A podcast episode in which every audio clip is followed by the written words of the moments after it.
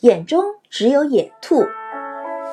一位总经理要从三位很优秀的人中选择一位做助手，他再三权衡，难下结论，最后索性带着他们去打猎。到达目的地，一切准备就绪。在开始行动之前，总经理问：“你们看到了什么？”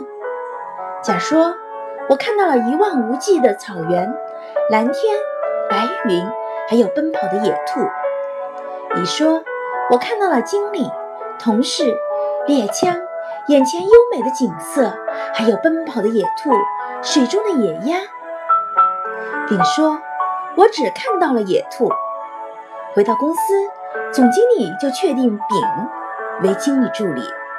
后来，丙干得非常出色。不久就获得了提升。